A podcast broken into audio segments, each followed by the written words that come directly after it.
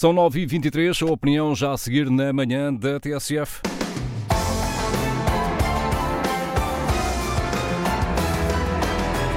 A opinião hoje assinada por Raquel Vaz Pinto, que nos traz hoje um desabafo sentido na qualidade de adepta.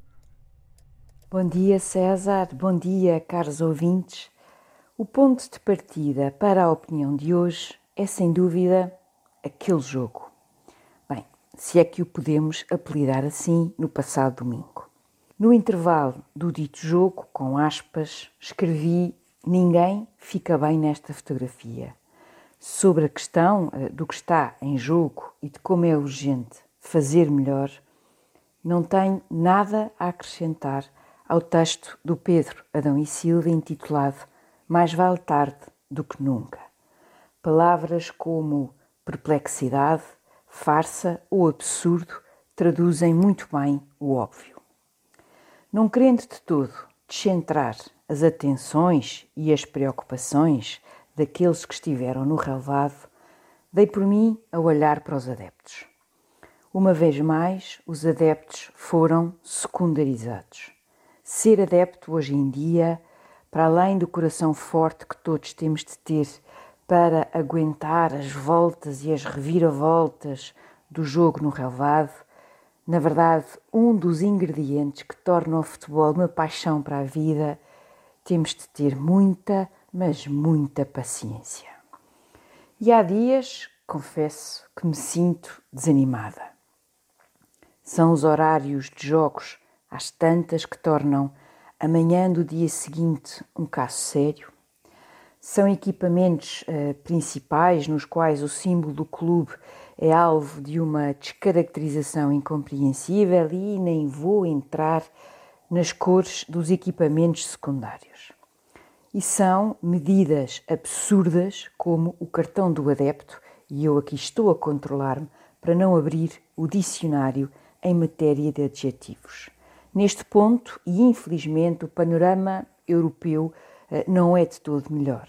Recentemente, na Assembleia Geral do grande clube alemão, ou seja, o Bayern Munique, a tensão entre os adeptos e a direção rebentou mais do que o tema de fundo, que é muito importante, relacionado com a defesa do patrocínio do Qatar pela direção e um conjunto de adeptos que considera que esse patrocínio não se coaduna com a integridade do clube, o que me marcou foram as imagens, através da agência noticiosa Deutsche Welle, de uma direção enfadada e a frustração de muitos adeptos.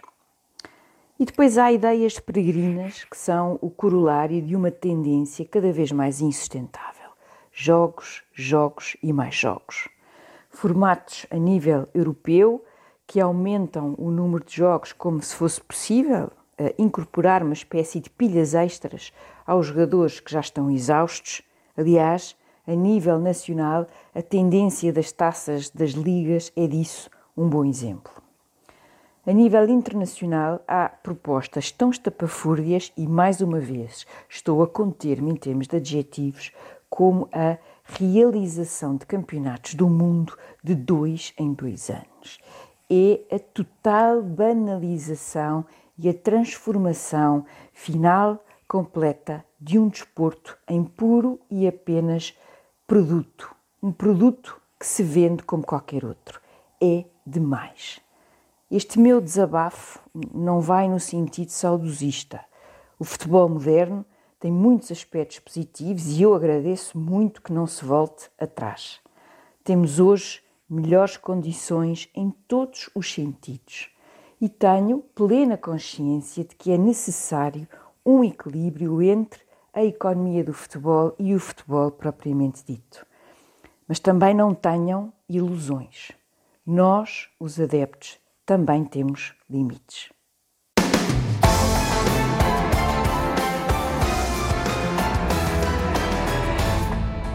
A opinião de Raquel Vaz Pinto, que vai ficar disponível também para ler em tsf.pt. Amanhã estará aqui Paulo Baldaia.